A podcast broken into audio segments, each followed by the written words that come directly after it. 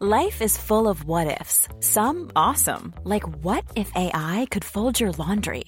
And some, well, less awesome, like what if you have unexpected medical costs?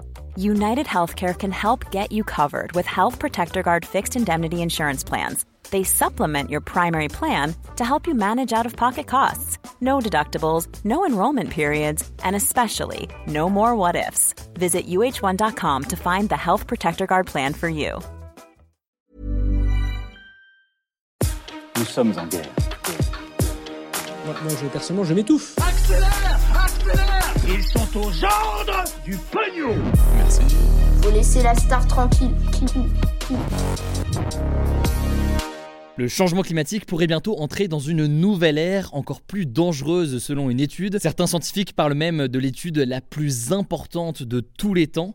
On va voir concrètement euh, ce qu'il en est. Salut c'est Hugo, j'espère que vous allez bien. On est parti donc pour une nouvelle plongée dans l'actualité en une dizaine de minutes. Alors cette nouvelle étude a été euh, publiée dans la revue scientifique Science, une revue euh, très reconnue, et elle affirme que 5 points de basculement climatique pourraient être franchis prochainement. Et quand on dit prochainement, on dit en fait beaucoup plus tôt que ce que les scientifiques estimaient auparavant. Mais alors vous allez me dire de quoi parle-t-on par un point de basculement climatique? En fait les points de basculement climatique sont appelés euh, climate tipping points en anglais. En gros c'est euh, des seuils fixés par les scientifiques il y a déjà euh, plusieurs années, des seuils à partir duquel en fait il y aurait un emballement irréversible du changement climatique avec des réactions en cascade donc qui entraînerait donc une modification du climat et de l'environnement de manière permanente sans retour en arrière possible. Les scientifiques ont fixé donc 16 points de basculement qui euh, nous entraîneraient dans cet engrenage irréversible. Ils sont répartis euh, un petit peu dans plusieurs régions du monde. Pour vous en citer euh, quelques-uns comme ça,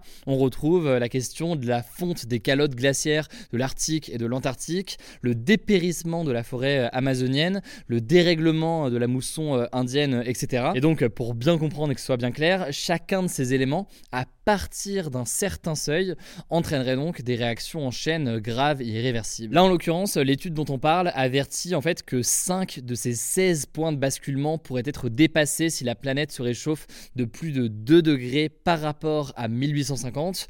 Il est même, je cite, possible, voire probable que 4 soient atteints euh, dès 1,5 degré. Bref, pour résumer et pour dire les choses, il y a très grande chance que ça arrive si euh, rien ou pas suffisamment euh, n'est fait, sachant que là, donc, on parle de points de basculement qui sera atteint dès 1,5 degré, alors que précédemment, avant cette nouvelle étude, eh bien, les estimations estimaient que ces 5 points de basculement en question ne se déclencheraient qu'avec un réchauffement de 3 à 5 degrés. Alors parmi euh, ces 5 points de basculement dont on pourrait euh, franchir euh, les seuils prochainement, il y a notamment la fonte des calottes glaciaires dont je parlais qui menace donc de faire grandement augmenter le niveau des océans et dérégler ainsi notamment les courants atmosphériques. Le deuxième point c'est la fonte du permafrost, donc en fait des sols congelés depuis des dizaines de milliers d'années. La fonte de ces sols congelés menace de relâcher de grandes quantités de carbone dans l'atmosphère et ainsi de faire exploser la vitesse du changement euh, climatique, sans parler d'ailleurs des potentiels virus qui pourraient être aussi euh, relâchés euh, dans ce dégel. Et par ailleurs, autre point de bascule qu'on peut citer et qui pourrait être atteint prochainement, c'est la disparition des barrières de corail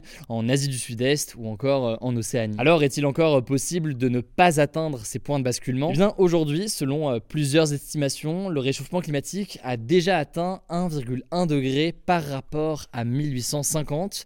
Il est donc encore possible d'agir, mais ça suppose d'agir extrêmement vite et de manière très significative pour limiter donc de toute urgence nos émissions de gaz à effet de serre, des émissions qui, euh, je le rappelle, sont euh, responsables du changement climatique, et donc agir de manière beaucoup plus significative que ce qui avait été euh, fixé par l'accord de Paris sur le climat en 2015. En effet, je vous la fais courte, mais selon plusieurs études, même en divisant nos émissions de gaz à effet de serre mondiales donc de moitié d'ici à 2030 et en atteignant une zéro émission nette de gaz à effet de serre en 2050, eh bien il n'est pas sûr que euh, l'objectif fixé par euh, l'accord de Paris euh, soit respecté. En effet, selon ces études, et je vous mets des liens pour approfondir en description, eh bien en faisant ça, nous n'aurons que 50% de chance de limiter le réchauffement climatique à 1,5 degré en 2100 par rapport à 1850. Or, eh bien cet objectif de 1,5% à ne surtout pas dépasser, eh bien c'est l'objectif en question. Bref, sujet forcément dense et complexe, mais ce qu'il faut comprendre, c'est qu'il y a plusieurs points de non-retour là qui nous menacent. C'est donc un sujet absolument essentiel et je vous mets comme d'habitude des liens et des ressources en description si vous voulez en savoir plus.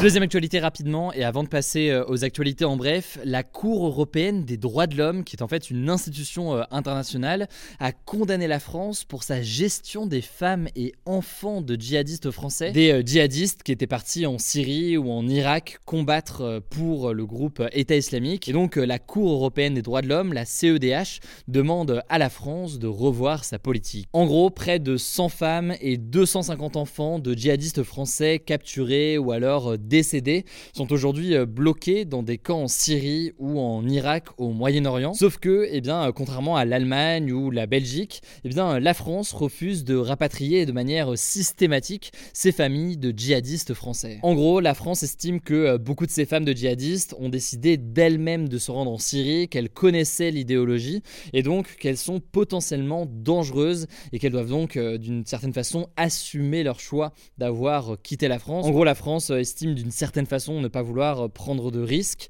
Même chose pour les enfants, certains estiment qu'au-delà de 8 ans, ils peuvent revenir en France avec des souvenirs en ayant imprimé des discours radicalisés par exemple.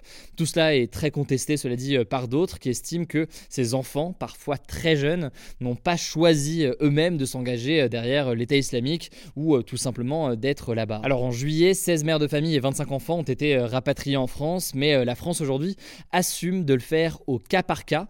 Et ces dernières années, eh bien, il s'agissait quasiment uniquement d'enfants et sous certaines conditions, par exemple s'ils étaient orphelins, mineurs isolés, ou alors que leur mère acceptait leur départ. La Cour européenne des droits de l'homme estime donc que le fait que la France choisisse comme ça de rapatrier certaines familles françaises, mais pas d'autres, pose problème, car c'est selon elle eh bien, des conditions arbitraires, donc pas définies sur des critères très précis. Du coup, elle demande à la France de réexaminer ces demandes au plus vite. Alors, suite à cela, il y a eu pas mal de réactions, évidemment, notamment du gouvernement. La secrétaire d'État en charge de l'enfance, Charlotte Cobel, a annoncé vouloir rapatrier au plus vite les enfants de djihadistes français, mais elle a aussi souligné que les conditions de rapatriement étaient extrêmement complexes, notamment évidemment pour les enjeux de sécurité, mais pas que, qu'on a pu évoquer. Bref, sujet extrêmement complexe qui recouvre plein de questions différentes à tout point de vue, mais ça me semblait essentiel d'en parler déjà aujourd'hui. Là aussi, vous le savez, je vous mets des liens directement en description et puis on en reparlera dans les prochains jours. Dans les actualités en bref maintenant, déjà, première actualité au Royaume-Uni, une immense foule se presse depuis mercredi soir à Londres pour se recueillir devant le cercueil fermé de la reine Elisabeth II.